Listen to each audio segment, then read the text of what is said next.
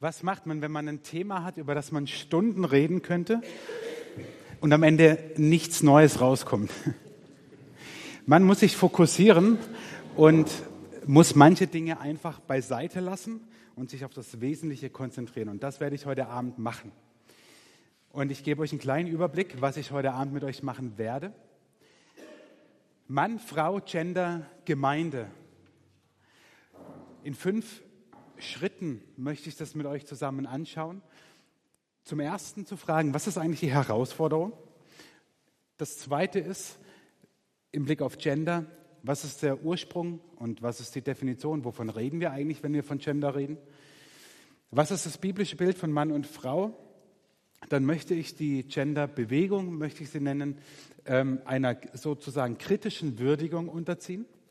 Und zuletzt der Punkt, was machen wir als Gemeinde eigentlich mit diesem Thema und wie verhalten wir uns als Christen zu diesem Thema? Bereit? Wir machen es heute im Schnelldurchgang, weil wir ja noch alle Fußball gucken wollen. Nein, weil ähm, es ist Abend und ich habe eben gesagt, ich werde manches auch radikal einfach lassen, ohne mich parteipolitisch jetzt äh, outen zu wollen. Da hat auf einer Fastnachtsveranstaltung die neue CDU-Vorsitzende AKK, Annegret Kramp-Karrenbauer, ähm, einen Witz gemacht über die Frage nach der Anzahl der Toiletten und Geschlechter. Und wenn man dann in der Folgewoche und in den Folgenwochen die Satiresendungen im Fernsehen und in den Feuilletons oder äh, auch online in Satire-Magazinen oder, oder, oder geguckt hat, dann war das Thema Nummer eins ich habe das ganz bewusst dann mal ähm, mir, mir angeschaut, deswegen. Äh, und es ist faszinierend, wie so ein einfacher Witz, da wurden andere, auch schlechtere Witze gemacht, aber der blieb hängen. Und um den ging es in der ganzen satirischen ähm, Diskussion kann man es ja nicht nennen, nennen satirischen Verkündigung. Ähm, in den Folgewochen, inzwischen ist es einigermaßen abgeebbt, aber den Stempel hat sie weg. Schnell wird es in den gleichen Topf geschmissen, weil sie sich ja auch schon gegen die Ehe für alle geäußert hat, als sie noch im Saarland Ministerpräsident war, Ministerpräsidentin. Ah, da sind wir schon beim Thema. als sie im Saarland Ministerpräsidentin war, da hat sie sich auch schon in äh, in diesem Bereich geäußert. Und wenn ich sage dieser Bereich, dann ist das schlicht und einfach der Bereich unserer Identität. Und deswegen ist das Thema so allumfassend auch in den Medien präsent und deswegen kochen die Gemüter so hoch, weil es unsere Identität betrifft. Ich würde noch einen draufsetzen und würde sagen, für uns als Christen rüttelt dieses Thema und die Einstellung dazu noch an ganz anderen Grundfesten. Wie gehen wir mit Aussagen der Bibel um? Was bedeutet Mann und Frau, Familie, Ehe nach biblischen Gesichtspunkten? Wie müssen wir Gottes Wort verstehen in unserer heutigen Zeit, wo es vor tausend Jahren geschrieben und gesammelt und dann im Kanon äh, festgehalten wurde? Wie müssen wir das heute verstehen? Wenn wir uns zu diesem Thema verhalten, dann werden in uns ich sage jetzt in uns als Christen, Fragestellungen mit hineingezogen, die manche andere überhaupt nicht tangieren. Wenn ich mit einem ähm, linksorientierten Politiker darüber spreche, der Atheist ist, dann wird er mich in manchem nicht mal verstehen, was ich sage. Und da haben wir schon das nächste Dilemma. So geht es uns oft als Christen mit diesem Thema. So geht es uns aber generell mit gesellschaftspolitischen Themen so, ähm, dass wir biblisch argumentieren, aber dabei vergessen, dass die Bibel ja für Christen ist. Sie ist für alle Menschen, aber verständlich ist sie nur für Christen. Und deswegen tut es manchmal so unglaublich weh, auch in manchen Diskussionen, andere zu erleben, wie hart sie urteilen, wie hart sie auch über das Christsein urteilen, über Gott urteilen, über die Christen urteilen, weil sie es einfach nicht verstehen können. Und ich möchte am Ende noch drauf äh, kommen, aber jetzt schon mal einfach um Liebe zu werben für diese Menschen. Und ich möchte, auch wenn ich manche Dinge, ihr kennt mich, mal flapsig sage oder spaßeshalber oder so, ich möchte ähm, keiner, kein, niemanden damit in der Ecke stellen. Ich möchte versuchen, ähm, das Thema so seriös wie möglich anzugehen. Das Beispiel mit dem Fußball war schon das einzige populistische, was ich heute bringen werde. Ähm, weil einfach ganz viel Unsachliches in dieser ganzen Debatte zu finden ist. Und ich möchte euch jetzt einfach bitten, ähm, zwei, drei Minuten, dass ihr euch mal zueinander dreht und äh, so mit eurem Nachbarn, Nachbarin, vorne, hinten, wie auch immer, euch mal ganz kurz fragt, was ist eigentlich für euch, für mich persönlich im Austausch die Herausforderung? Warum bin ich hier? Was interessiert mich bei dem Thema? Was nervt mich bei dem Thema? Was verstehe ich nicht bei dem Thema? Oder, oder, oder. Wir wollen es danach dann so auf Zuruf, einfach möchte ich es ähm, stichpunktartig festhalten. Okay? Es muss sich aber niemand outen oder so, aber vielleicht jetzt zwei, drei Minuten, so wie er sitzt, einfach mal zusammen und dann ähm, tragen wir das zusammen. Wenn sich jetzt manche fragen, boah, als das eine Tafel anschrieb, kann ja keiner was irgendwie eine Linie drin entdecken, das war Absicht. Genauso geht es uns doch, wenn wir über dieses Thema nachdenken. Und genauso, und deswegen wollte ich das mit euch machen, wenn ihr mal so ein bisschen schaut, was da steht, ich lese es einfach mal schnell nochmal runter. Es nervt, macht traurig und wütend, Verunsicherung, Fakten werden verbogen, Gesellschaft und Gottes Wort sind im Widerspruch wie kann ich den Menschen lieben, aber was, was mache ich mit seinem Tun? Der nicht mehr erklärbare Unterschied, Orientierung für Kinder, Grundwerte, die verloren gehen, Tiere, die schlauer sind als der Mensch. Wo kommt es her? Wo führt es hin? Allein hier ist schon ganz viel Emotionalität drin. Allein, allein indem ich, vielleicht geht es euch ähnlich, ich kann es schon fast greifen so. Und es ist genau dieses Dilemma, in dem wir stehen, dass es ein hochexplosives Thema ist. Äh, und meistens bei hochexplosiven Themen die Sachlichkeit oft verloren geht.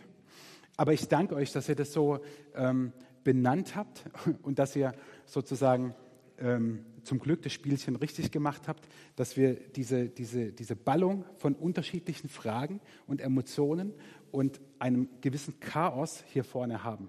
Und ich möchte oder ich hoffe, dass, ähm, dass wir heute Abend das Chaos so ein bisschen ähm, lichten können, weil ich möchte, ähm, wer sich an die Predigtreihe Alltagshelden sind Männlein und Weiblein letztes Jahr im Mai erinnert, da hatte ich dieses Schaubild, oder das Schaubild ist es ja noch nicht, wird es auch nicht, aber halt so dieser Anschrieb, ähm, den hatte ich schon mal hier vorne. Ähm, und man könnte jetzt also in viele Bereiche gehen. Ja, was sind die Einflüsse und warum ist diese Gender-Theorie jetzt so stark? War sie eigentlich das vorher nicht oder haben wir es noch nicht mitbekommen? Ist es durch das böse Internet irgendwie alles präsenter? Man könnte ganz viel sagen. Ich möchte euch nur einen Weg aufzeigen, eine Richtung, aus, aus der es kommt oder ähm, die, die mitverantwortlich dafür ist. Auch die Fragestellung, warum das ausgerechnet heute so ist. Das Wort ähm, Gender heißt eigentlich nur Geschlecht. Genauso wie das Wort Sex. Beides englische Begriffe. Der Unterschied ist, dass Sex das biologische Geschlecht meint, während Gender das soziale Geschlecht meint. Also Sex als biologisches Geschlecht, das einen Menschen definiert aufgrund der primären, sekundären Geschlechtsmerkmale, die wir Menschen haben und durch unsere Chromosomen und was auch immer. Gender als soziales Geschlecht ist sozusagen das, wozu du gemacht wirst. Also sozusagen komme ich als offensichtlich Mann auf diese Welt. Ich habe entsprechende Geschlechtsmerkmale, ich habe entsprechende Stimme, ich habe eine entsprechende Körperstatur und meine Chromosomen geben das eindeutig her. So, also bin ich auf dieser Sex-Ebene ein Mann. Bin ich das allerdings auch auf dieser Gender-Ebene? Bin ich, bin ich ein Mann aufgrund meiner biologischen Zuschreibung? Oder bin ich ein Mann, weil ich halt ein Jackett trage, weil ich eine Jeans trage, keine Ahnung, weil ich schlecht rasiert bin. Warum bin ich eigentlich ein Mann? Und da sind wir mittendrin in, in der Frage, was Gender eigentlich ist. Gender an sich, nochmal, ist nichts anderes als äh, ins Deutsche übersetzt Geschlecht, aber eben nicht dieses biologische Geschlecht, so wie man noch vor 100 Jahren bei der Geburt gesagt hat, das ist ein Junge, das ist ein Mädel, fertig. Das reicht heute nicht mehr. Wir müssen uns fragen, reicht das wirklich oder ähm, macht die Gesellschaft uns nicht ähm, zu etwas? Und ich habe euch gesagt, ähm, es gibt, ähm, ich möchte euch eine, ähm, eine Person nennen, die hatte ich damals in der Predigtreihe auch ähm, genannt. Eine Französin, die Mitte des letzten Jahrhunderts gelebt hat, Simone de Beauvoir. Und sie hat Verschiedenes geschrieben, gehört zu den Existenzphilosophinnen, war mit Jean-Paul Sartre liiert. Ganz crazy alles.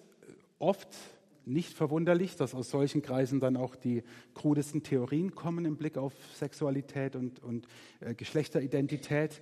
Aber nennen wir es mal liiert mit diesem guten Jean-Paul Sartre, den man vielleicht ja auch kennt, auch ein großer Existenzphilosoph. Und sie hat diesen ähm, ähm, großen Aufsatz, der dann zu einem Buch wurde, Ende der 40er Jahre geschrieben, Das andere Geschlecht. Und das wurde der Vorreiter für die feministische Bewegung weltweit, vor allem natürlich im aufgeklärten Europa. Und sie sagt darin, man, sie sagt es auch mal wörtlich, man wird nicht als Frau geboren, sondern man wird zu ihr gemacht. Und das andere Geschlecht heißt dieses Buch, ist ein großer Renner der Philosophie und der Gender-Bewegung geworden und der ähm, ähm, feministischen Bewegung. Deswegen das andere Geschlecht, weil sie sich, das ist jetzt meine Deutung, in der Opferrolle sieht, der Männer, die die Frauen zum anderen Geschlecht machen. Also weil es Männer gibt, aber weil es offensichtlich auch Menschen gibt, die keine Männer sind, machen Männer diese zu einem anderen Geschlecht und das sind Frauen. Und ich finde, also das ist jetzt sehr verkürzt ähm, und aufgrund dieser Verkürzung kann diese Frau einem nur leid tun, weil ich sage, wie schade, dass sie ihre Identität von Männern ableitet. Äußerst, äußerst schlecht. Aber sie hat sozusagen viele Türen geöffnet für viele andere Philosophen und, und Ideologen und Soziologen, die das alles fortgeführt haben. Und man muss sich die Frage stellen, eben ist mein biologisches Geschlecht, mein soziales Geschlecht, bestimmt mein biologisches Geschlecht, mein soziales oder mein soziales, mein biologisches. Also bin ich ein Mann biologisch und bin ich ein Mann als Mann erkannt? Bin ich als Mann erkannt, weil ich biologisch ein Mann bin oder werde ich biologisch, weil ich sozial, gesellschaftlich ein Mann bin? Wenn ihr jetzt ein bisschen kon, ähm, ähm, konfus seid, kommt jetzt die Auflösung mit einem kleinen Videoclip. Geht drei Minuten. Und in diesem Videoclip wird es nochmal dargestellt. Am Ende geht es Richtung Bildungspolitik, weil dieser Clip ähm, der von der Organisation Demo für alle ähm, ähm, gemacht wurde, für die ja verschiedene ähm, Vereinigungen, Politiker, Privatpersonen ähm, sich zusammentun und für ge gewisse Sachen ähm, demonstrieren. Da ging es stark darum, wie diese Gender-Ideologie auch in den Schulbüchern und im Schulunterricht Einzug hält oder nicht. deswegen schwingt es dann so ein bisschen nach eineinhalb Minuten viel Richtung Schule ab, aber erklärt davor nochmal einiges genauer. Sind Mädchen und Jungen das gleiche? Von außen betrachtet nicht. Jungs und Mädchen sind nicht gleich. Sie sind verschieden. Sie sind verschieden, solange sie klein sind.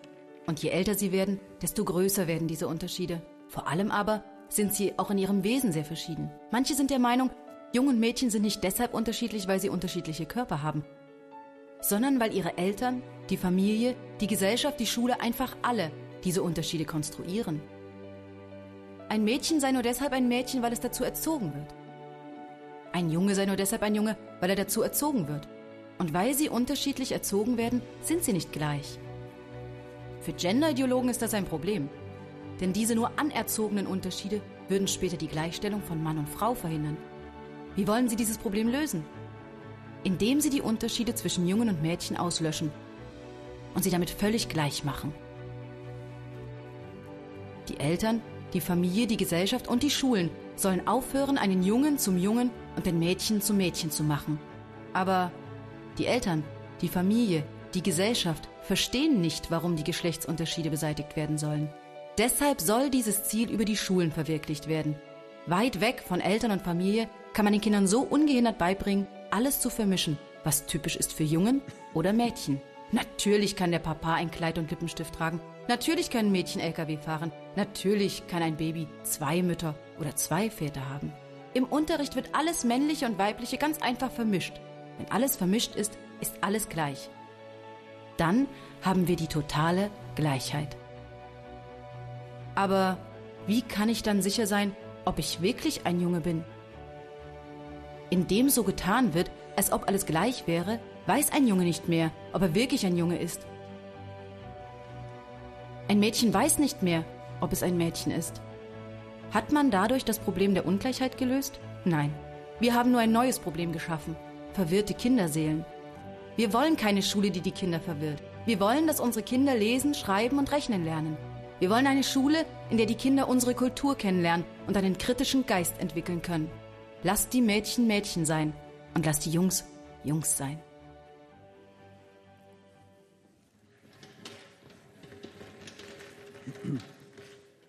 Ich würde diesem Clip nicht in allem zustimmen. Ich fand es zum Beispiel sehr ähm, problematisch und da kommen wir genau aufs Thema hin, aber schön, dass es drin ist. Ähm, es wurde in einem Atemzug genannt, ähm, dass Papa ein Kleid tragen kann und auch Lippenstift tragen kann und dass ein Mädchen LKW fahren kann. Und ich denke mir, was ist das für ein Bullshit auf gut Deutsch? Also ich kenne Frauen, die können LKW fahren und die tun es auch und die sollen das auch. Ähm, und da kommen wir, da kommen wir zum Knackpunkt von dieser ähm, ähm, Gender, ich nenne es Ideologie, weil sie Kinder mit dem Bade ausschüttet.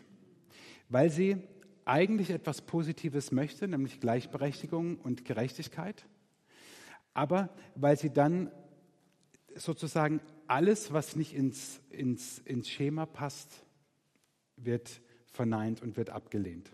Und leider ist es genau auch der Reflex dann wiederum von Gender-Gegnern, die übrigens nicht nur Christen sein müssen, sondern es gibt auch äh, Atheisten, die, ähm, die, die Gegner dieser Ideologie sind, ähm, die dann reflexartig mit Rollenbildern argumentieren. Und das ist genau das Problem bei der Geschichte. Ähm, wir haben Rollenbilder in unserer Gesellschaft, seit es die Gesellschaft gibt. Jede Kultur hat Rollenbilder. Das ist stinknormal. Man sträubt sich nun gegen gewisse Rollenbilder. Ich erinnere an die Simone de Beauvoir, die das auf extreme Art und Weise getan hat und äh, entsprechend publiziert hat. Auch andere aus diesem Kreis, den sie da gegründet hat mit ihrem ähm, Liirten Jean-Paul Sartre.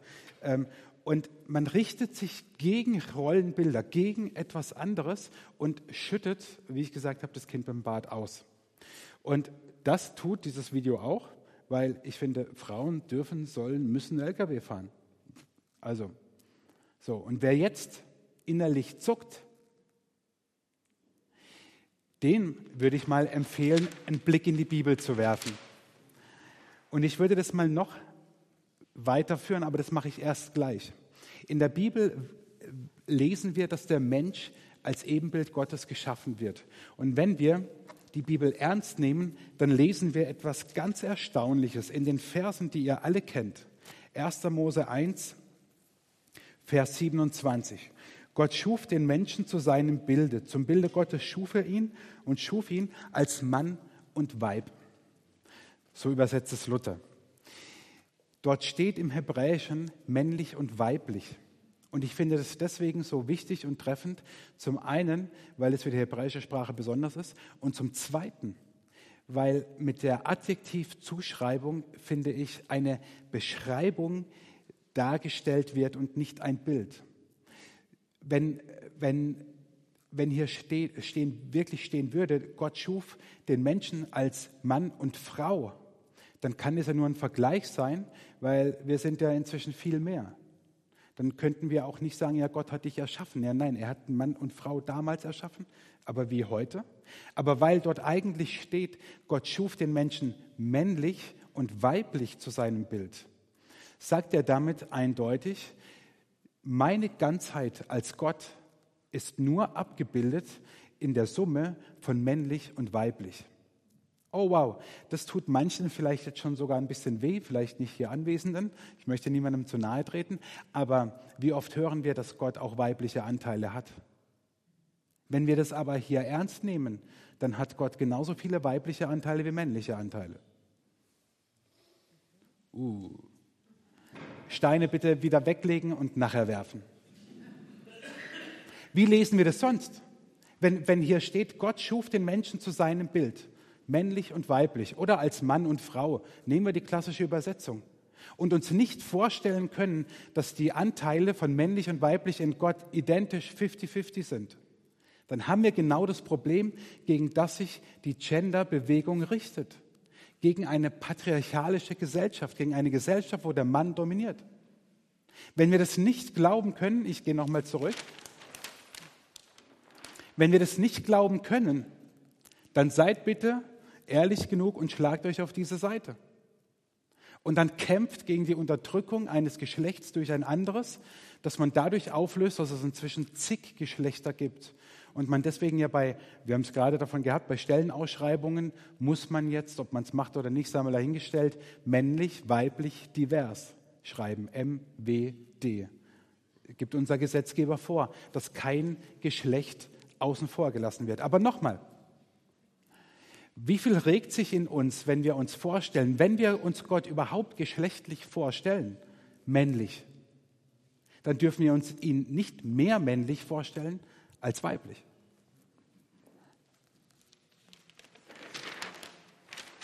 Natürlich lehrt uns Jesus Vater unser im Himmel und nicht Mutter unser im Himmel. Logisch.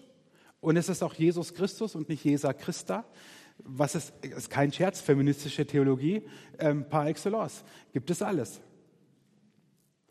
Keine Frage. Aber nochmal, und da merken wir doch, dass das Thema uns ganz nahe geht und in unseren frommen Zirkeln ja sowieso, wenn Gott den Menschen männlich und weiblich geschaffen hat, dann ist es genau das Problem äh, einer männerdominierten Gesellschaft oder Meinung, dass wir uns Gott männlicher als weiblicher vorstellen. Meine Empfehlung ist, alle Geschlechterkategorien einfach zur Seite zu schieben, weil Gott viel mehr ist.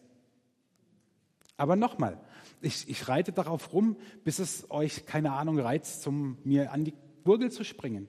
Wenn Gott den Menschen männlich und weiblich geschaffen hat, dann können wir nicht sagen, dass ein Geschlecht mehr wert wäre als das andere oder wir Gott uns mehr vorstellen können. So und deswegen reite ich darauf rum, weil wenn man das hier sieht, wie hat Gott Mann und Frau geschaffen, das biblische Bild, da hättet ihr alle sofort genickt.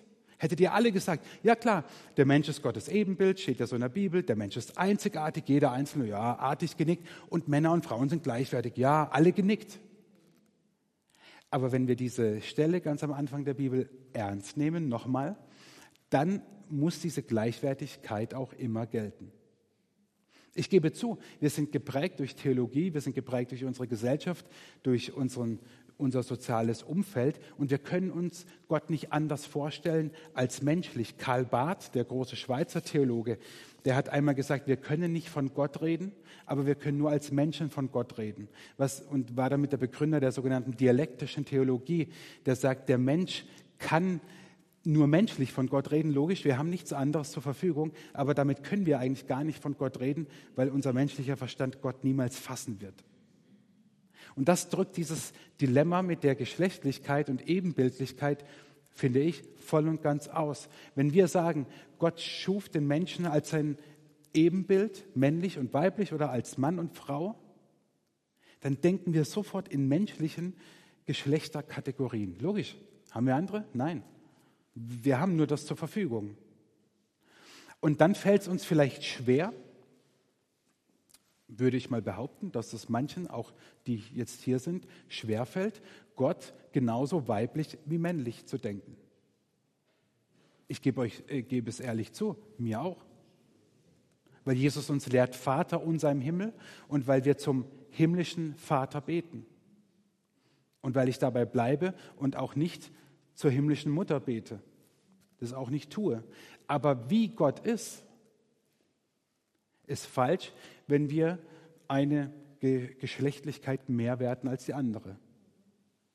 Aber wir können es nicht anders. Und ihr merkt, das rüttelt ganz viel in uns. Hätte ich aber euch erst das hier gesagt, hättet ihr alle genickt und wärt nach Hause gegangen und hätte gesagt, nichts Neues gehört. Vielleicht habt ihr jetzt doch das eine oder andere Neue gehört. Fred hat mich vorhin so gefragt, und als ich das hier aufgeschrieben habe, biblisches Bild von Mann und Frau, und welche neuen Erkenntnisse gibt es? Und dann habe ich zu ihm gesagt, manchmal ist die neue Erkenntnis die, dass es keine neue Erkenntnis gibt. Es muss immer alles neu sein.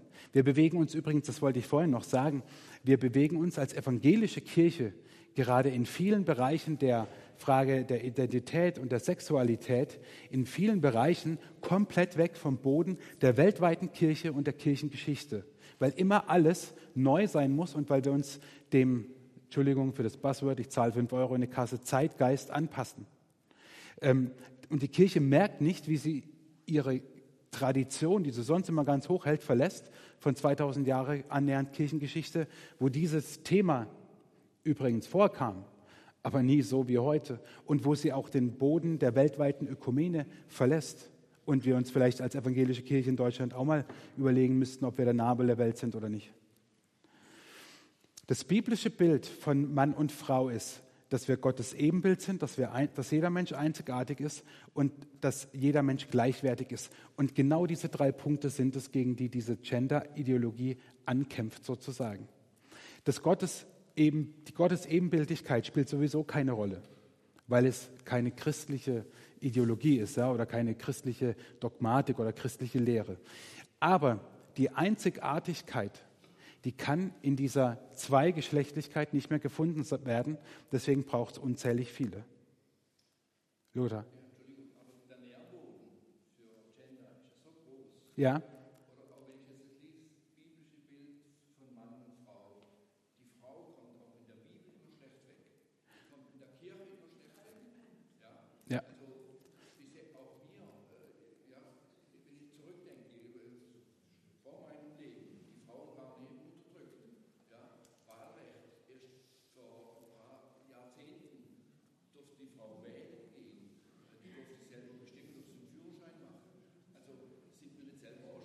Ja, logisch. Ja, logisch. Wir sind vollkommen selber schuld. Für mich ist die Gender-Ideologie auch ein menschengemachtes Problem. Ähm, ich, ich komme dann nachher auch noch mal drauf äh, kurz zurück, auch die Frage, wie wir damit, damit umgehen. Äh, du hast vollkommen recht. Das ist jetzt so ein Zweig, den ich nicht betrete, wo ich mir beim Vorfeld, ich habe mir auch diverse Bibelstellen angeschaut, ne? die Frau Schweige in der Gemeinde und 1. Timotheus, die, ähm, wie sie sich schmücken soll oder nicht schmücken soll und, und was sie tun soll in der Gemeinde und was nicht. 1. Korinther 11 und, und 14 mit, äh, mit der Macht auf dem Haupt, ja? wo man nicht weiß, wie man es übersetzen soll und so. Äh, vollkommen richtig. Ähm, und wir haben naja, was heißt wir? Doch, ich, ich kann nicht kollektiv für die Männer reden, ähm, auch nicht für die Theologen, aber da ist viel äh, Schlechtes gemacht worden, ähm, wo, wo, und, und den Weg, den, den Zweig betrete ich jetzt nicht, das können wir gerne mal äh, extra machen, ähm, wo viele theologische, exegetische Arbeit nicht gemacht wurde und wo Bibelstellen äh, aus der damaligen Zeit auf heute einfach übertragen werden. Also die Frau Schweige in der Gemeinde. Ja, ich sehe keinen, der heute noch steinigt. Ja, aber vielleicht sollten die es auch wieder einführen.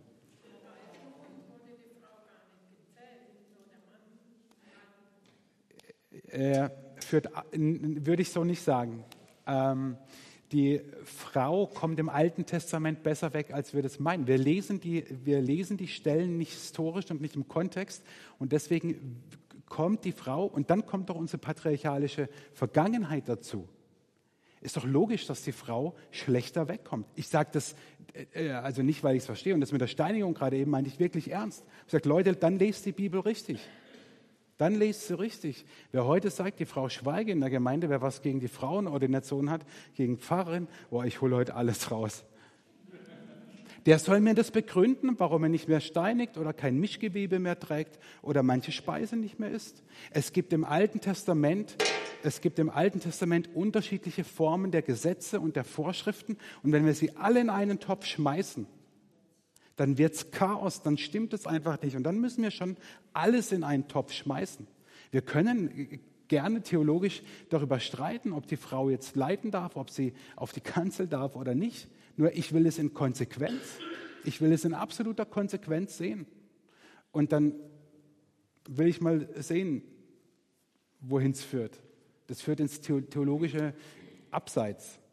Also, wen es weiter interessiert, ich kann euch gerne, ähm, also wir können da gerne auch mal abseits vom Bergfest irgendwie ein Weinfest oder irgendwie sowas machen oder ein Kaffeefest oder keine Ahnung was und darüber reden. Das führt jetzt nur wirklich sehr, sehr weit. Nur äh, vielleicht merkt ihr an meiner äh, Emotionalität, auch an manchen Rückfragen, da ist auch hier, also ich sage jetzt nicht in unserer Gemeinde, oh, alles böse, nein, aber vielleicht in eurem Umfeld, in unserem Denken, so viel Falsches äh, gepflanzt worden.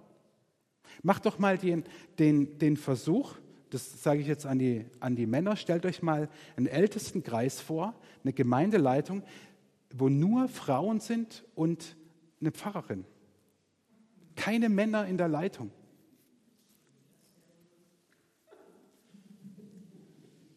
Verkneift euch alle Kommentare, die mir jetzt auch auf der Zunge liegen. Ja? Aber, aber stellt euch das doch nur mal vor und dreht es mal um, wie es doch bei Kirchens auch, es ändert sich, es werden weniger Pfarrer und mehr Pfarrerinnen. Ähm, und mir geht es nicht um die Quote, sage ich gleich was. Also nein, ich sage es gleich, wir, wir, dürfen nicht nach Quote, nach Geschlecht einstellen, sondern nach Kompetenz und nach Berufung. Ja? Und, und dann ist es nicht wichtig, ob Mann oder Frau, sondern Kompetenz und Berufung und Charakter. So. Ähm, aber macht doch mal, das würde doch in uns. Ihr müsst euch jetzt nicht melden, wirklich nicht, um euch zu outen, aber wem geht es von Herzen, außer den Frauen, gut damit, wenn ihr euch vorstellt, es gibt ein Leitungsgremium in der Gemeinde, in dem sitzen nur Frauen und die, der Pfarrer ist eine Pfarrerin. Nur mal die Vorstellung, vor 50 Jahren noch, also wahrscheinlich sogar noch vor weniger Jahren, wenn es andersrum gewesen wäre, nur männliche Älteste und ein Pfarrer. Ja, hätte man halt so hingenommen, ist halt so, hätte man sich sogar noch wohlgefühlt oder gut gefunden.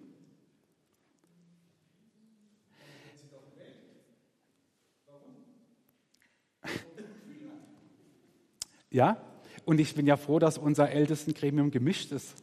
Also, und, und nicht nur Männer, äh, Männer dort sind. Also natürlich hat man sie gewählt, aber vor, ich weiß nicht, wann hat es angefangen? Wann, wann gab es die ersten Frauen als Älteste? Ich weiß es nicht, keine Ahnung. Ich habe mich damit nicht ausführlich beschäftigt, weil mir es nicht um Quoten geht. Mir geht es nur um unsere eigene Einstellung. Und vielleicht nehmt ihr nur mal dieses Experiment mit und fragt euch, was es mit euch macht. Ich sage euch ehrlich, ich habe kein gutes Gefühl, wenn ich mir das vorstelle. Das sage ich so ehrlich, wie ich hier vorne stehe. Und ich sage euch das deswegen, weil meine Schwester war Lehrerin und der einzige männliche Lehrer war der Rektor. Und sonst waren da nur Frauen im Kollegium. Und das war während meines Studiums. Ich bin manchmal mit hin, wenn sie so Lesenacht gemacht hat oder Wanderungen oder Ausflüge mit den, mit den Schülern und halt noch eine männliche Begleitperson dabei haben wollte, auch bei Übernachtung für die Jungs dann und so. Ja. Und der Rektor hat halt keinen Bock. Sie hat mir Geschichten erzählt. Ich habe gedacht, der arme Tropf. Äh. Aber versteht ihr, Anders, andersrum wird es uns wahrscheinlich allein vom, vom, vom Gefühl, von der Vorstellung leichter fallen, uns ein Gremium vorzustellen, wo es eine männliche Mehrheit gibt. Äh, aber das können wir nicht theologisch begründen. Das funktioniert nicht, das geht nicht. Und so an manchen Reaktionen, Rückmeldungen, Gesichtsausdrücken merke ich, dass wir da auch noch weiter theologisch arbeiten müssen. Nochmal, mir geht es nicht um Quoten, damit ihr mich nicht falsch versteht. Deswegen weiß ich auch nicht, wann die erste Älteste gewählt wurde oder so, ja, oder auch wer das, wer das bei uns war. Weiß das jemand in der Gemeinde? Ich, ich weiß es nicht, weil es mir darum nicht geht.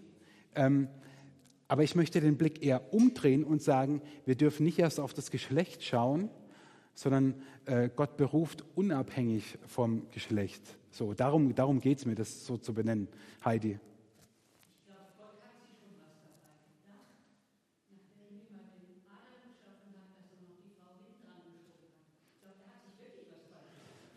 Davon ist auszugehen, dass er sich was dabei gedacht hat. Ja, äh, ja, ja ähm, also ich, ich, führe das jetzt nicht weiter aus. Wir können da wirklich gerne, wenn es euch ein Bedürfnis ist, wir können auch in den Bergfester noch mal ausführlicher darüber sprechen ähm, oder, oder, oder abseits davon irgendwie, sagt es mir nachher, schreibt mir oder wie auch immer, weil ich möchte, ich möchte, ich möchte, dass wir ähm, da greife ich jetzt ein bisschen, bisschen vorweg, ich möchte, dass wir als Gemeinde, jetzt wir ja, aber es wäre mir ein Anliegen für die Christenheit allgemein, dass wir mehr bekannt dafür werden, wofür wir sind, als wogegen wir sind. Das wäre mir ein großes Anliegen. Und ich ähm, möchte nicht in erster Linie gegen etwas sein, sondern ich glaube an einen Gott, der erstmal für mich ist und für die Welt ist und für die Menschen in die Welt gekommen ist. Also sollte ich meine Anti-Haltung auch an den Tag legen. Also mache ich auch oft genug. Aber ich möchte in erster Linie für etwas sein. Nochmal, das biblische Menschenbild sagt uns, dass der Mensch als Mann, als Frau, männlich und weiblich Gottes Ebenbild ist dass er einzigartig ist und dass er gleichwertig ist. Und das sind genau die, ähm, die Merkmale, gegen die die Gender-Ideologie entweder wogegen sie kämpft oder wofür sie kämpft. Ich möchte euch das ähm, sozusagen in dieser, ich habe es kritische Würdigung genannt, ähm, zeigen, wie das sozusagen von gut nach äh, kritisch wandert. Ähm, was ich an dieser an der Gender-Bewegung absolut sinnvoll finde, ist ihr Streben nach Gerechtigkeit. Ihnen geht es darum, dass Menschen unabhängig von ihrem Geschlecht gleiche Rechte haben. Und du hast es super erwähnt mit dem also Führerschein, mit Wahlrecht und so weiter. Warum, warum dürfen Frauen nicht gleichzeitig wählen wie Männer? Warum? Mit welcher Begründung?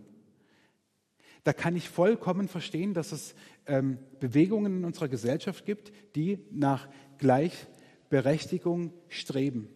Natürlich, was ist Gleichberechtigung? Am Montag war ja auch noch der äh, Equal Pay Day, also ähm, wie soll man sagen, ein, ein, kein offizieller Gedenktag, aber ein Tag, an dem erinnert wird, auch in den Medien, dass ähm, in Deutschland immer noch Frauen für den gleichen Beruf weniger Geld kriegen als Männer. Warum?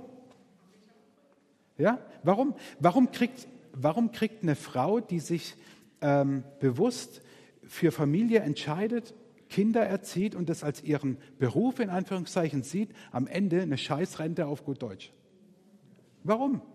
Warum gilt eine Frau erst dann was, wenn sie Karriere gemacht hat? Aber warum, wenn sie es dann macht, kriegt sie weniger Geld als Männer im gleichen Job? Das muss man nicht verstehen.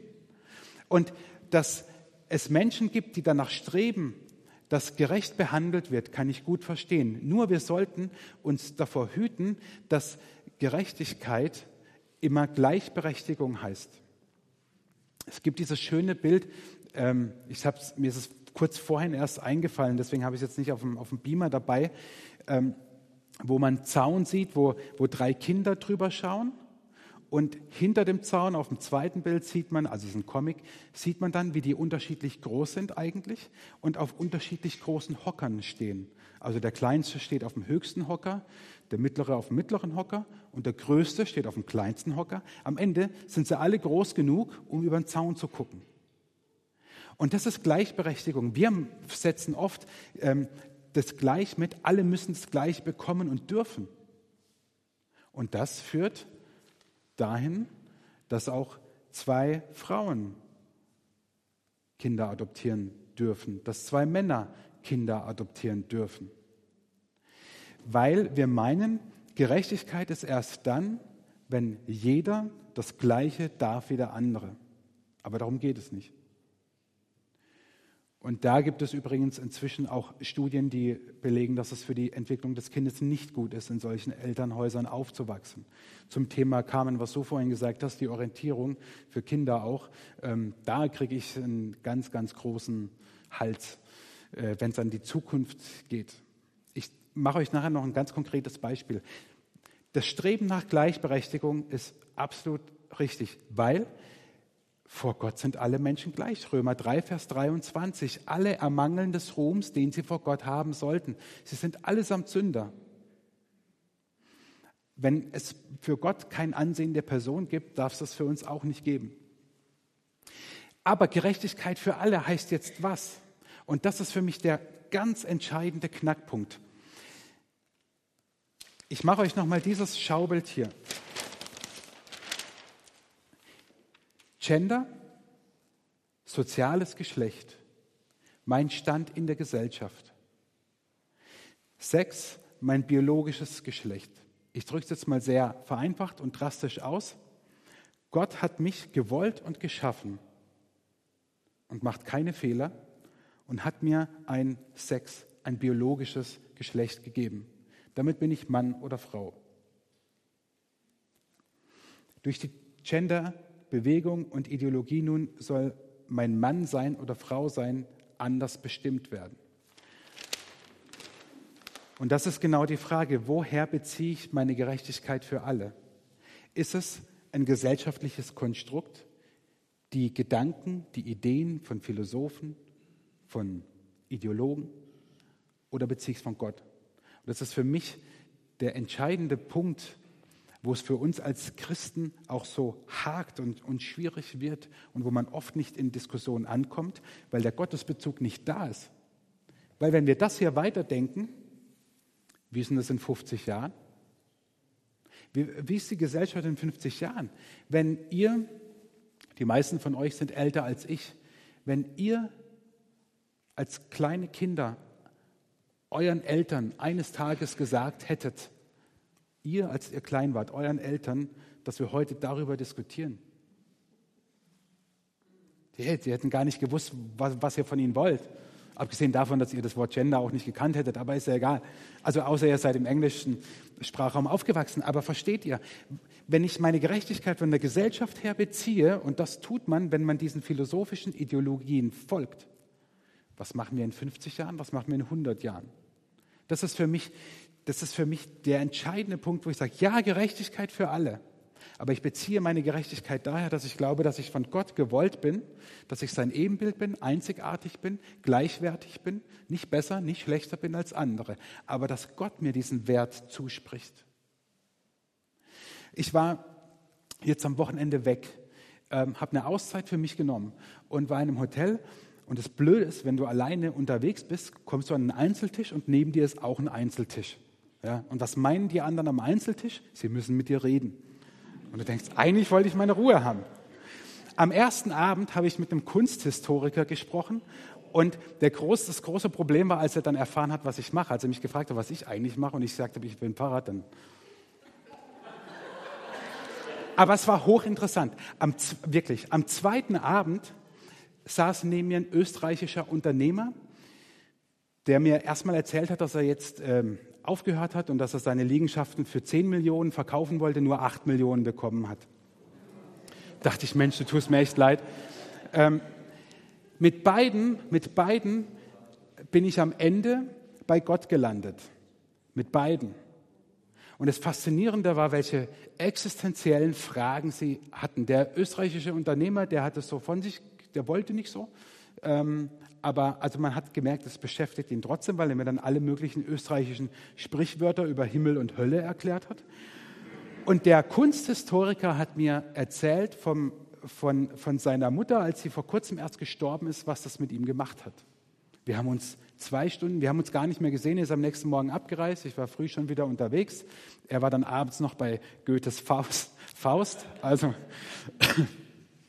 Aber beide, beide hatten auf ihre Art und Weise mit Gott zu tun, auch wenn sie sagen würden, gut, der Kunsthistoriker hat gesagt, er ist gläubig, ähm, aber der, der Österreicher, der war da eher ein bisschen distanziert, aber trotzdem hat es sie beschäftigt. Und ich glaube, das ist die große Chance für uns Christen, und da komme ich jetzt gleich beim letzten Punkt dazu. Aber nochmal die Gerechtigkeit von der Gesellschaft her abhängig zu machen, führt ins Nichts. In 50 Jahren sieht es anders aus. Und ich habe gesagt, ich möchte es kritisch würdigen. Ähm, gewürdigt habe ich es, kritisch bleibe ich. Ähm, es ist ein Kind unserer postmodernen Multioptionalität. Ja, in der Postmoderne, in der wir leben, gilt keine Wahrheit mehr, die für alle gültig ist, sondern jeder hat seine Wahrheit. Und du, du kannst nicht mehr hinstehen und sagen, ich glaube, dass das aber auch für dich die Wahrheit ist. Also du kannst es schon machen, aber das erlebt man dann vielleicht manchmal, dass man belächelt wird, dass man links liegen gelassen wird, dass man dumm angemacht wird, dass man als ignorant dargestellt wird, als ewig gestrig und, und, und.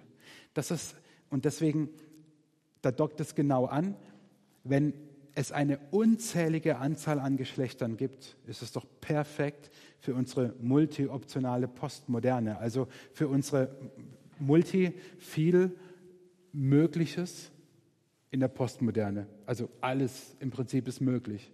Das ist das Lebensgefühl in, in, in der Postmoderne, auch wenn wir vielleicht schon in der Post-Postmoderne sind. Aber Genau da dockt es an, diese Diversität. Und es ist für mich letzten Endes, und deswegen ist die Gender-Ideologie an und für sich für mich einfach wieder biblisch und göttlich, ein Kampf gegen den Schöpfer, aber auf dem Rücken der Geschöpfe.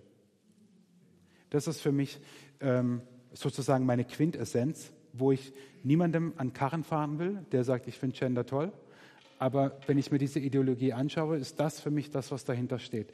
Ein Kampf gegen den Schöpfer, eine Rebellion gegen das Nicht-Annehmen, äh, eine Rebellion, die sich dadurch ausdrückt, dass man nicht annehmen kann, was man ist, was anderes will. Und auf dem Rücken der Geschöpfe, und ich sage dazu, in dem Clip kam es ja auch ein bisschen vor, auf dem Rücken der Kinder und Jugendlichen auch ausgetragen wird. Was machen wir als Gemeinde, als Christen damit? Willow Creek hatte vor einem Jahr oder so eine lange Predigtreihe, die hieß ähm, Love Everyone Always. Liebe jeden immer. Schlicht und einfach. Wenn wir das beherzigen, wird alles gut. Und es fällt sau schwer. Also es fällt ja schon so im Alltag schwer. Liebe jeden immer. Egal was für Theorien er hat, egal was er denkt, liebe jeden immer. Wenn, wenn wir das als Lebensmotto hätten, mir, ich kann das nicht, aber so als, wie gehen wir damit um als Christen, als Gemeinde? Wie gehen wir damit um mit ähm, Menschen, die, und wir haben mit Menschen zu tun, ähm, die dieser Ideologie anhängen, wo aus jungen Mädchen wird. Wie gehen wir damit um? Liebe diese Menschen immer. Das Zweite ist, für mich heißt es als Gemeinde, dass jeder willkommen ist. Vollkommen egal, was er denkt und glaubt und was er lebt. Jeder ist willkommen. Heißt ja nicht, er muss so bleiben. Das heißt es übrigens auch nicht für uns. Ja, bei Gott hat jeder die Chance, sich zu verändern. Aber willkommen sein muss jeder. Und wenn ihr euch jetzt die schlimmste Person vorstellt, die mit der krudesten Theorie, ja genau die. Was hat Jesus gemacht? Er hat gesagt, geht an die Hecken und Zäune und an die Sträucher und ladet die ein. Der hing bei denen ab. Der ist zu den Zöllnern und Sündern, wie es immer so heißt. Willkommen sein in unserer Gemeinde muss jeder. Die, die Diskrepanz ist natürlich dort, wo wir nicht sagen können, alles super, was du machst. Logisch. Ist so. Nennt man auch Kindererziehung. Wenn Eltern ein gesundes Verhältnis zu ihren Kindern haben, sind die Kinder immer willkommen, auch wenn sie ausgezogen sind. Was haben das meine Eltern mir gesagt? Was habe ich mit meinem Vater diskutiert, theologisch? Also über die letzten 0,5 Prozent, wo wir uns nicht einig waren. Die anderen 99,5 waren, äh, so haben wir nie drüber geredet. Aber genau das ist es doch. Wenn du zu deinen Kindern hoffentlich, ich habe kleine Kinder, ja, ich hoffe, es, ich hoffe, ich bleibe immer mit dieser Liebe mit ihnen in Verbindung und sage, egal was du machst, du bist willkommen. Und genau das ist Gemeinde. Heißt nicht, mach weiter so, aber willkommen ist jeder. Und ich habe es vorhin schon gesagt, ich möchte, dass wir eine Fürhaltung an den Tag legen, dass wir sagen, ja, ich bin dafür, dass Frauen, dass Männer gleiche Rechte haben. Ich bin dafür, dass wir auch den Mund aufmachen, wo Ungerechtigkeit ist. Ich möchte nicht gegen etwas in erster Linie bekannt sein. Natürlich muss man auch sagen können, wo man dagegen ist. Habe ich deutlich gesagt. Hätte ich auch gesagt, wenn die Presse da gewesen wäre. Das ist mir egal. Aber ich möchte trotzdem jeden immer lieben. Trotzdem muss ich nicht immer seiner Meinung sein. Aber ich möchte, dass wir als Gemeinde eine positive Haltung einnehmen und damit verbunden, dass wir keine Angst haben. Wollen wir echt vor einer Ideologie Angst haben? Wollen wir vor einer Strömung Angst haben? Will ich nicht. Auch echt, wenn ich manchmal, wenn, wenn, wenn auf Facebook wieder Leute Links posten oder ich wieder was lese, wie von diesem Fußballartikel, äh, also Artikel über das Fußballspiel jetzt, es juckt mich immer, und ich denke jedes Mal, ich könnte einen Tisch auf die Tischkante hauen und denke, wie, wie, wie weit muss es noch gehen? Es bringt nichts. Und Angst haben müssen wir keine. Und wir sollen es als Chance ergreifen. Wir sollten es als Chance ergreifen, mit Menschen, die anders denken als wir, ins Gespräch zu kommen und Thema Orientierung für Kinder auch darüber ins Gespräch kommen. Ich habe das Gespräch bei mir immer wieder zu Hause, wenn eine Lehrerin meines Sohnes mit einer Frau verheiratet ist, dann hast du dieses Thema daheim und dann musst du das besprechen. Und dann sage ich, wie cool. Der muss sich nicht irgendeinen Quatsch irgendwo anhören, sondern ich kann mit ihm reden und ich kann mit ihm darüber reden und kann ihm sagen, du, wir lieben jeden Menschen.